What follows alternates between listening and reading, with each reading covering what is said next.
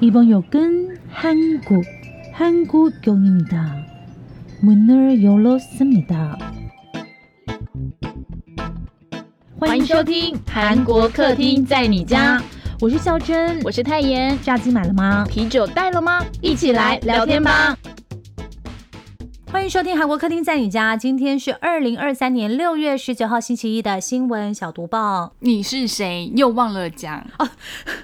我是孝真，哎，对不起，我真的是。你现在是哎，等下你现在是觉得我们都不用再自我介绍，是不是？也不是这样说，因为我最近就是有点 busy，就是超 busy，而且我其实那我刚刚脑袋里面为什么忘记讲这件事情，是因为我在转说这是最后一次新闻小读报，还是还是不是最后一次新闻小读报？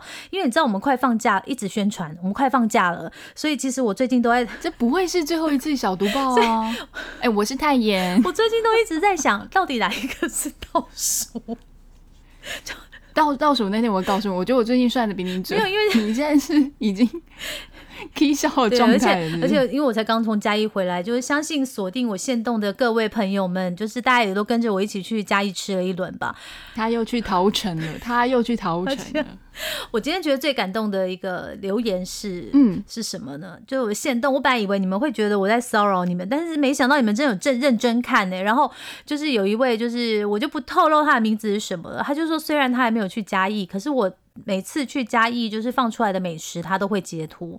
我觉得你这样真的是非常的标准，很好。我觉得这种就是完全对我的肯定。你愿意截图，就是表示你相信我，就是吃了这个东西，你也会想去吃。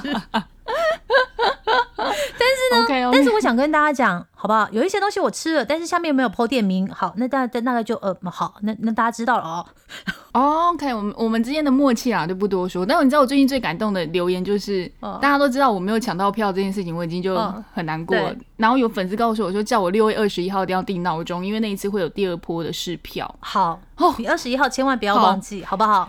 拜托，全世界二月，哎，你们听到六月二十一号一大早就麻烦每个人在提醒我说，哎，今天要抢票，今天要抢票。可是我怕我们到时候又会工作累到睡到，你知道，就是不知道。我觉得我一定会忘记要抢票这件事情，而且二十一号是平日，哎，我哪有时间呢？我觉得，我觉得我有一个好办法，没有我有一个办法，我决定我打电话给你的老板。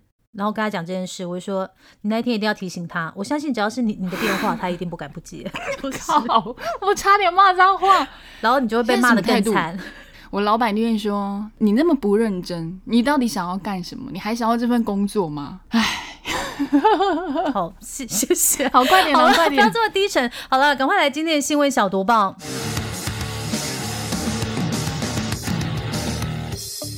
新闻小毒报，不能错过的韩国大小事。忧心日本排放核废水，韩国上大街抢盐。哎，各位，大家知道那个日本现在已经正在试运行那个福岛核电站污染水排放到海里的这些设施哦。可是邻近的韩国呢，并没有因为政府一再保证说，哎，没有问题，或者是有考察团去而停止忧心。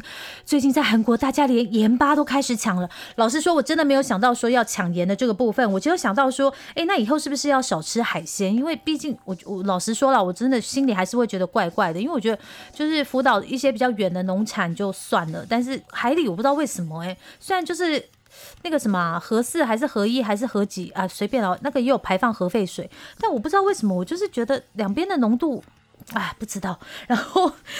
然后呢，反正就是根据韩国媒体报道呢，现在韩国消费者就觉得很不安，开始抢盐跟大买那种就是可以长期保存的海鲜干货，像是鱼干啊，或者是海带那些什么。然后有一位在首尔的餐厅老板就说：“哎，他每天睡一觉起来，这个盐价就会上涨五千韩元呢。甚至有一些 online 的这些商店，就是网络上的商店已经发布哦，就是在韩国的盛产盐的地方叫新安郡啊，就是一个海边这样子，产地直送的海盐呢，因为订单量暴增，所以暂时就是买不到。哎，我我们不卖了这样的告示哦。然后还有报道说呢，哇，这真的很可怕。他说最近一个月期间呢，这个海盐的价格暴涨百分之四十以上哦。然后二十公斤的袋装盐呢，也已经超过两万韩元，这是真的真的非常的贵哦。然后除了囤盐啦，还有刚刚跟大家讲的囤鱼干，你们知道吗？为什么要囤盐？因为腌泡菜也是要用海盐呢。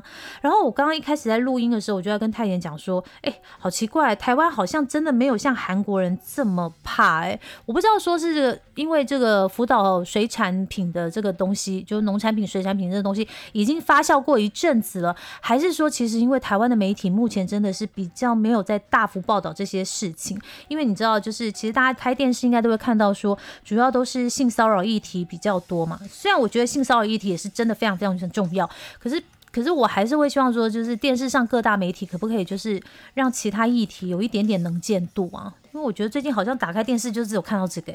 好啦，以上就是今天这条新闻。没有啊，还有那个喂药的啊，还有儿童喂药的那件事情，就是大家最主要现在这两条。不过这抢盐让我想到之前有点像是我们那个蛋缺蛋的时候。有没有睡觉起来隔天蛋又涨价，然后又买不到？但缺蛋跟核废水没关系啊，完全对对对，就是那种迫切感吧。就是那时候台湾全部人都在排队抢蛋，可能现在那个韩国的状况就是排队抢盐。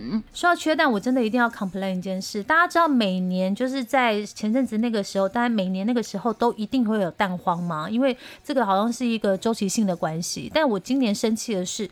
所有的店家蛋涨到十五块以后，他就不会再调回十块嘞。明明现在蛋价都已经下来了，我去嘉义吃个鸡肉饭，你要加个半熟鸡蛋，现在就是要十五块，我生气。Everybody，每个店家都在等这一刻，就是有名目的涨价，谁会给你降价？头壳坏掉你，气死我！好，下一条。韩国房价下跌哦，首尔部分的公寓跌幅高达四成。哎，什么时候轮到台湾？拜托，真的好不好？来，我们两个是不是最近应该是要去首尔买房，而不是继续看双北的？就是 房子这件事情，因为他们真的叠的蛮夸张的。我明天要去看一间，然后呢，本来要看你明天要去看一间所有的房子，不是？我明天想要去看一间新北的房子，然后本来要看两间，结果呢，另外一间呢，上礼拜就火速秒杀，听说还打九折，太扯！我就问房仲说，现在房价都打九折吗？然后房仲说，这是要看缘分的失主，失 主失主。好，我们回到韩国的房价目前状况，因为韩国最近是为了要抑制平稳汇率波动的风险，所以展开了升息。那基准利率是暴力拉升到百分之三点五，然后房贷利率更是高达百分之七到八。结果呢，这就导致了首尔的房价暴跌百分之二十五，就是四分之一。部分社区的公寓更是跌到百分之三十到四十，跌幅是创下了历史新高。但交易量也暴跌超过百分之七十。不过很奇怪啊，跌的感觉应该成交。量要比较多，结果他们没有想到跌成交量也是一直下跌的状况。那今年呢，像是韩国的公寓还有多户型的住宅的价格都比去年平均下降大约百分之十八点六三，这个降幅也是创了历史新高。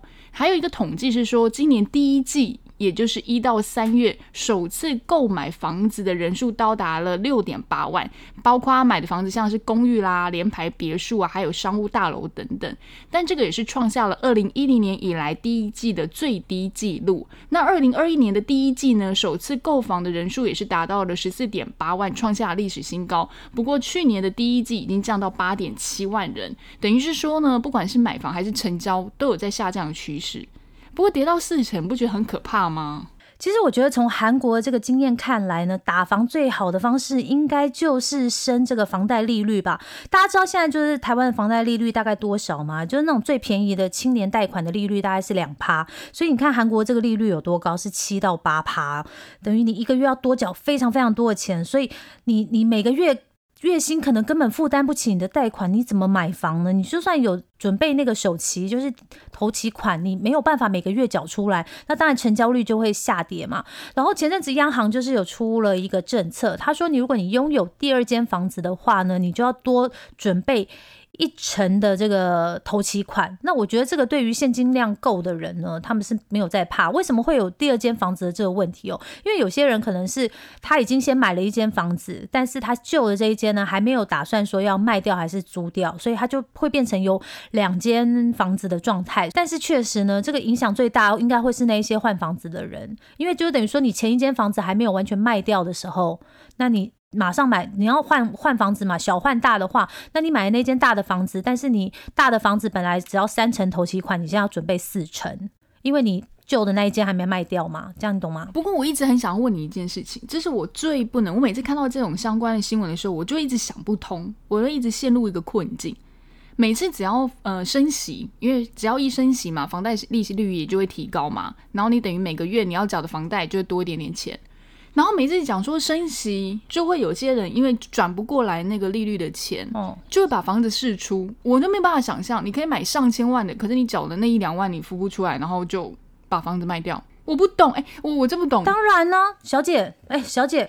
你当然，你你对我觉得这样子不行，这个东西真的是你要去做功课，因为这个东西你可能头期款你只要两百万，但是你如果呃升息，你每个月多五千的话。多五千到一万块的话，你等于你可能原来预计你的房贷支出只有三成，可能会变到四成五成，会影响到你其他的那个，而且你也不知道这个升息到什么时候啊。而且有些人他可能是同时有两间房子，也许他投机炒房，所以他就必须把房子转出来。其实我觉得刚刚那个九折的那个房子，搞不好也是这个样子。我觉得你讲到一个 key word 什么？因为如果那间房子是你自住的话，你再苦你要咬牙撑过去，不是吗？那代表很多人手上是空的房子啊。那他卖掉，我觉得那没有什么意外啊。那为什么那个很多人都为什么不是你朋友？为什么不是我朋友？我周边为什么都是穷鬼？都是穷白痴，然后下不了手，结果别人马上就说：“很不好意思哦，你们两个都不用来看了，我明天马上就已经租出去了，已经都卖掉了。”真的，真的啊！而且我最近在想一件事，哎，因为我就是因为我在看那个新北市超蛋白区嘛，因为这样子比较便宜嘛。但是呢，新北市超蛋白区的房子，可能 maybe 你三间的房价，你可以买到一间蛋黄区套房的房子。然后我就想说，算了，反正也没有什么人要住，我不如就算了，买一个小套房就好了。而且交通位置也很好啊，我可以摆脱蛋白区。但是就会很多人不是都说那个套房以后很难脱手，所以我也不知道会不会这一集以后就是很多人跟我们进来说，你们要不要考虑改做房子啊？我刚刚觉得我们已经聊到忘了。我们是在录音这件事情，那我们会想说，哎，我们现在在干嘛？好，我们赶快回到新闻重点，读报，读报，读报。好，下一条。一样是韩国的经济消息哦，煤电费飙涨，韩国汗蒸木涨价创十四年新高。哎，这真的很多老人家他们其实会去泡，但是现在没办法，很重要哎，everybody，因为现在不是国境大开了吗？大家现在都在交换旅客了吗？相信台湾很多人去韩国了，然后一定会朝圣的，就是所谓的汗蒸木，想要去吃鸡蛋啊，想要去绑那个羊角的毛巾啊。但是韩国政府最近就是调涨了电费还有煤气费，导致汗蒸木啊、澡堂等等哦都有店家调。涨调涨幅度大概都在一成多，结果是创下十四年来的新高。我就想到说，最近台湾电费也涨了，真的是什么都在涨。我有什么没涨？智商没涨，薪水没涨。大家知道汗蒸木，因为其实韩国冬天很冷嘛，你其实有一些地方的，就是比较乡下的长辈，他是不会每天洗澡的，因为你洗澡会增加那个滑倒的风险。然后有些长辈他就是会去汗蒸木洗澡。然后现在有前阵子我就是看到这个新闻的时候，我就看到那个长辈就在说。唉，就是你饭钱没有办法省，但是你现在可能就是澡也要洗的比较少，就是觉得啊，嗯，真的有点小悲伤。好，下一条也是蛮悲伤的新闻哦。韩国中学生校外教学车祸连环追撞，超过八十个人受伤，哇塞，真的是蛮严重的。嗯，因为想要讲这条是要提醒大家出游，因为最近毕业季了嘛，对不对？很多人可能揪一揪去自己毕业旅行之类等等的，然后就可能会包小型的游览车啊，或那种比较大型的，大家搭车都要特别注意安全哦。因为在六月十七号的时候呢，在首尔东部的高速公路发生七辆汽车追撞的事故哦，是一辆客车、三辆货车以及三辆旅游巴士。那其中三辆的旅游巴士呢，是要载着前往去像这样子旅行的中学生，所以加上中。学生啊，还有老师等等这样子的，一共是有八十个人受伤，其实是蛮严重的状况哦。所以真的要提醒大家要特别的小心。BBC 秘密采访朝鲜民众，金铺饥荒真相。我也不知道为什么这一条要接在上一条新闻的后面，但是因为我们真的不知道把它放在哪里，可是又很想跟大家说有这件事情哦。因为其实之前我们在说那个朝鲜试射飞弹的时候，就已经有讲到说这个朝鲜的饥荒问题好像最近又开始就是蛮严重的。因为从新冠肺炎之后，它就陆陆续续传出这样的消息。然后呢，终于有一个外媒哦，就是 BBC，大家都知道那个 BBC 哦，它就是透过一个专业的朝鲜媒体 The Daily NK 的协助。之下呢，非常困难的采访到住在平壤跟临近中国国境的村庄的一般民众哦，大家知道为什么他特别强调说是在平壤跟临近中国就是边界的一般民众吗？因为其实呢，住在这两个区域的人呢，在朝鲜的一般的民众里面来讲的话，可能是比较衣食无虞，因为你一定要有一定的身份地位，你才能够住在平壤里面。然后另外一个住在跟中国临近边界的话，你就是比较有机会可以去拿到一些外面的东西来进去进来换取一些外汇嘛。所以说，其实这两个地。地方呢，应该是最不可能闹饥荒的地方。但是呢，根据 BBC 的采访内容呢，目前可以推断出呢，朝鲜正在陷入严重的粮食危机哦。因为在新冠疫情之前呢，每天呢，其实有超过一千个人呢，经过鸭绿江，然后就是偷渡到中国。可是为了防疫呢，朝鲜封锁边境，然后受访的民众是说呢，现在已经不太可能往外逃了，因为只要看到有人靠近那个江边呢，就会被抓起来严惩，几乎没有人可以安全游过鸭绿江啊，甚至呢有。三三四名呢试图逃跑，然后被抓回来的人呢，就直接 biang biang 了哈。对于朝鲜人来讲呢，因为就是这个饥荒有点严重，我不知道多严重，因为他也没有写。他就说，其实大家现在比起确诊，更担心饿死或者是被违法处决。像有一名居民就说，他就是隔壁一家人就好像没有任何动静嘛，然后请政府官员去敲门的时候，发现。哎，他们一家三口已经在家里饿死了，然后他自己也常常遇到那种就是上门敲门敲门说，哎，有没有食物吃的人，然后让大家更担心的，就像刚刚一开始说的，缺少食物的状况现在已经慢慢蔓延到中产阶级了。虽然我觉得这个也是蛮妙的，因为共产主义有中产阶级吗？对，就是你跟我想的是一样，对，就是比较，因为你知道他们就是号称就是大家一样嘛，但其实嗯，大家知道哈，好，对，反正呢。总而言之呢，大家知道，在二十世纪，也就是九零年代的时候，朝鲜有一个苦难行军。那个苦难行军其实就是朝鲜一个非常非常大的饥荒，这可能是自那个苦难行军之后最严重的情况。然后小胖还在射飞弹。好，我们下一条直接下去，我们不评论。旧旧纸本书，韩国图书定价制，让书的价值回归内容。哎，那我们是要 take Momo 吗？我就是因为看到 Momo 最近一直在狂打折，因为毕竟就在买书嘛。不过我就在想说，诶，为什么会这样？然后刚好看到最近有一个新闻是首尔在书展，所以然后就我去研究了一下他们，结果发现出了这样类似的相关新闻，所以我想要说让听粉们了解一下这个所谓的图书定价制是什么样的一个规范哦。不过诶，听粉们多久没看书了？你自己要不要想一下？我想他们最近看的书应该就是我们特辑跟他讲的那几本吧。OK，那其实小时候啊，我还蛮蛮印象深刻的是，下课的时候我们很常去租书店。还有像漫画店的那种，可是大家现在还有印象？你在家里附近有看到这样子的租书店吗？根据统计啊，其实，在两千年前的租书店其实还有四千多家，可是现在却不到五百家了，这是一个非常大的变迁记录啊！可是人是不能不看书的哦。台湾现在夸应该也在剩成品在撑了，那到底该怎么办？其实我觉得就可以参考韩国的这个像政策来听听看哦，因为韩国其实非常努力在保护出版界。不要因为网络商店的一些浪潮之下受到冲击，尤其是刚刚孝尊讲嘛，像 Momo 他们这些网络商店销价竞争带来一些很大的冲击，对于实体店来讲。那韩国在二零一四年的时候呢，根据出版文化产业振兴法实施了一个叫做图书定价制，什么意思呢？就是让书籍最高的折扣定价是百分之十，然后加上还有一些折价券等等的间接折扣是百分之五。换句话说，一本书最多就可以打到八五折，不能打对折，也不能什么六六折啦、八八折啦，这些都没有，就是一个不要打破行规的概念呐。那违反规定的人呢，会被处三。三百万到五百万的韩元罚款，也就是台币大概七到十一万左右。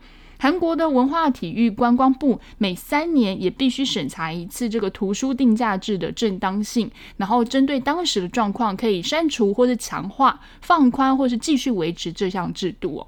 但其实这个制度其实历史非常悠久哦，听说最早是可以追溯到一八二九年，是在英国的出版商，后来丹麦啊、德国也有跟进这一项政策，主要是为了避免读者就是只为了买便宜的书，而不是说尊重这本书的内容。还有价值去支持，哎，其实买便宜书要干嘛？是为了摆事吗？没有，就没钱，是没钱啊，就是不是有是吗？因为我想说，你想要看这本书，应该不会就是 怎么等啊？会等它打折的时候再买吧？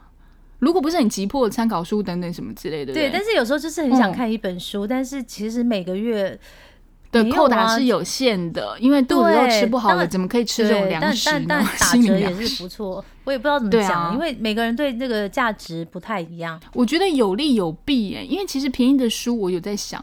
会让人应该会更想要看书吧？你购买意愿会提高，因为毕竟价格东西还是大家最敏感的。但其实，在台湾之前，好像也有联署希望说可以效仿通过实施这类型的规范，可是应该是没有成功嘛？大家也可以知道，不然现在怎么会有什么三八折啦、六六折这种就是便宜的书钱？但是我真的是也不太同意，就是打那种把书打到三四折，我不太喜欢。如果是作家的话，我会很难过哎。我为什么 是我的价值不好吗？就是我的书呢？我好像只有在某某某买过一套书，但那套书好像也没什么打折，叫做《屁屁侦探》，送给小朋友。可以跟大家分享，他买《屁屁侦探》的时候，我就在旁边，然后我就说：“你干嘛？”他说：“我刚刚抢到《屁屁侦探》了。”我还问他说：“请问下 P P 侦探 是什么？”他说是为了买给小朋友的书。我说：“好，我不过问。”对，送给 送给人送人的，就是 OK。好了，下一条了，各位就是比较累的新闻都结束了。下一条之后呢，就是都是演艺界的新闻了。OK。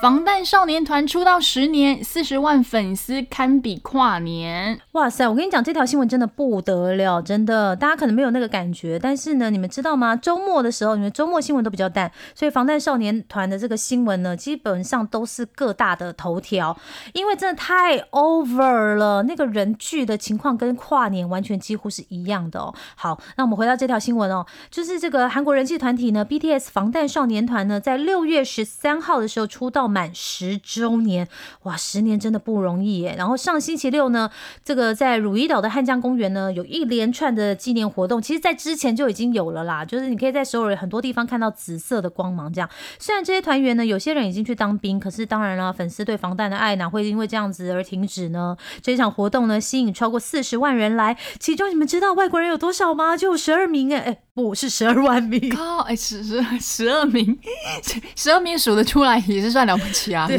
这是我自己数字？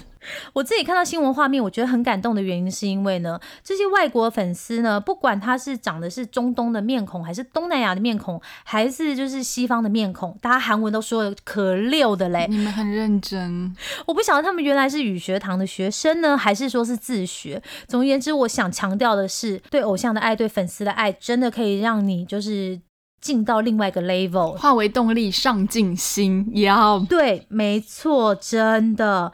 然后好，再回来防弹的事情哦，就是 BTS 的成员目前呢有谁入伍呢？Jin、J、Hope，我没有念错吧？没有，你这个念错会死掉。对，徐凯他目前正在新加坡，就是他去新加坡开演唱会了啦，所以这一次的纪念活动没有办法全员到齐，我觉得这当然是会比较有可惜的部分哦。可是呢，这个队长 RM 呢那一天有举行一个对谈活动。然后你们知道吗？其实那一天呢，这个整个如意岛这边的管制是从当天下午两点就开始了，因为没办法，其实当天早上就已经很多人就是涌进这里，然后准备排队来参加这些活动。我自己觉得比较感动的是哦，其实像这种就是出道十周年的活动，你当然是要怎么讲，就是。偶像要来，然后他那个号召力才够嘛。可是你们要知道，现在防弹就是他们现在暂时应该算暂时不是全员活动，因为有些人去当兵。可是大家即便就是不是每个人都去，但是所有的粉丝我还是坚持说，我一定要去，因为我要去到那里才会让这些还没有办法就是聚在一起活动的防弹觉得我们等你。你不觉得这种感觉很感动吗？我刚刚想说你知道讲什么呢？吓死我了！我。们我们等你，所以这句话呢，就是虽然说我们不是防弹哈啊，但是我们休息的时候还是要等我们一下，好不好？哦，哎，这句话非常重要。我觉得这今天所有这一集读报最重要就是这句话，因为我们即将要休息了，大家一定要等我们。哎，我们下一集就要办也是粉丝见面会啦。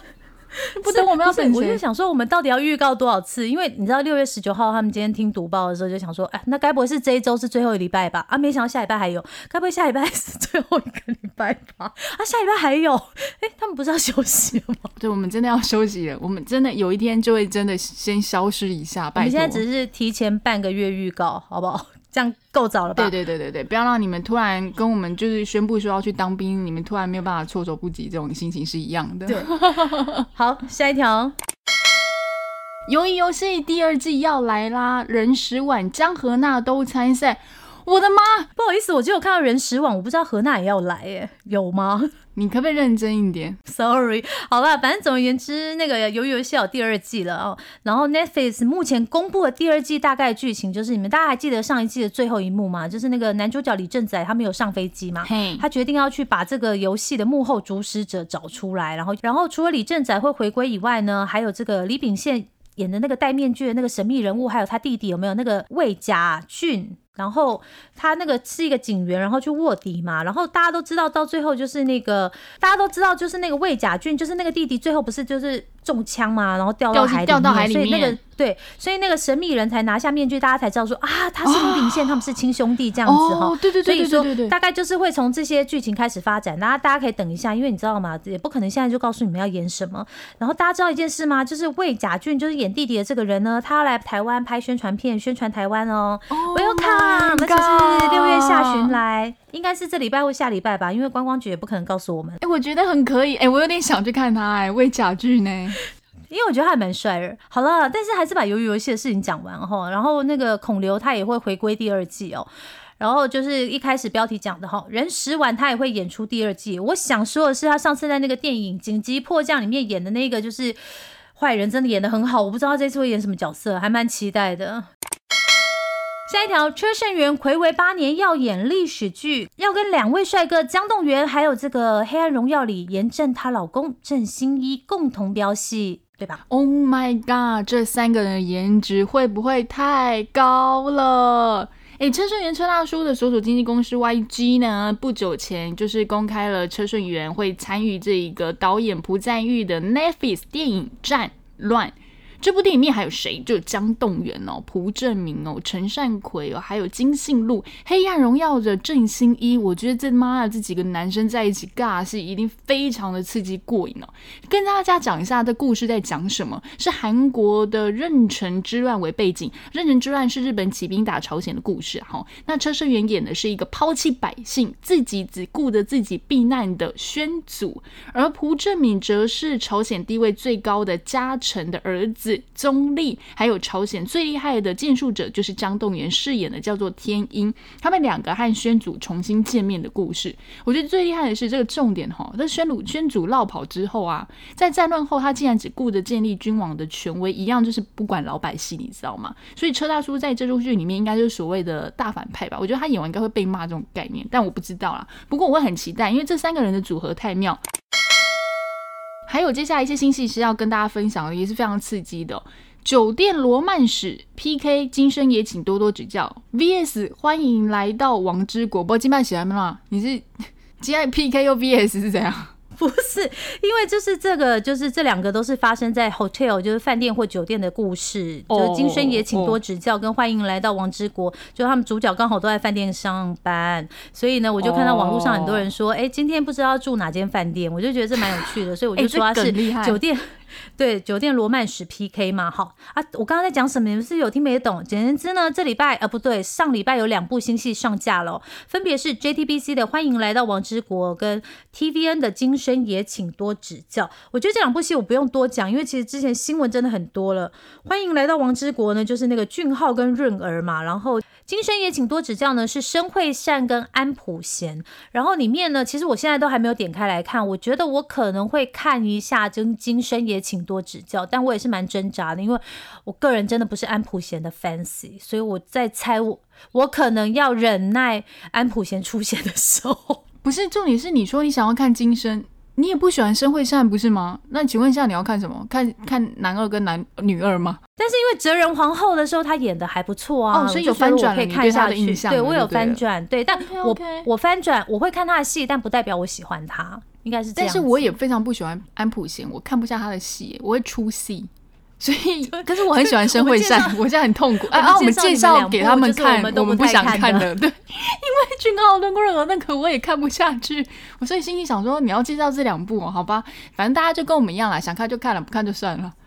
对，反正你知道现在就是看戏，就是因为我们有只有缴 Netflix 的钱，所以，哎，我跟你讲，但我推荐大家，拜托这个一定要看。我觉得猎犬真的是霹雳无敌好看。猎犬假的那你已经看完了吗？它是全部上完了吗？对，八集。哎，我现在我现在是不是因为今天刚从嘉义回来，所以我整个人精神错乱，有点太亢奋了？对，我觉得太亢奋了，所以我们要赶快跟他们说一声拜拜，再见，拜拜。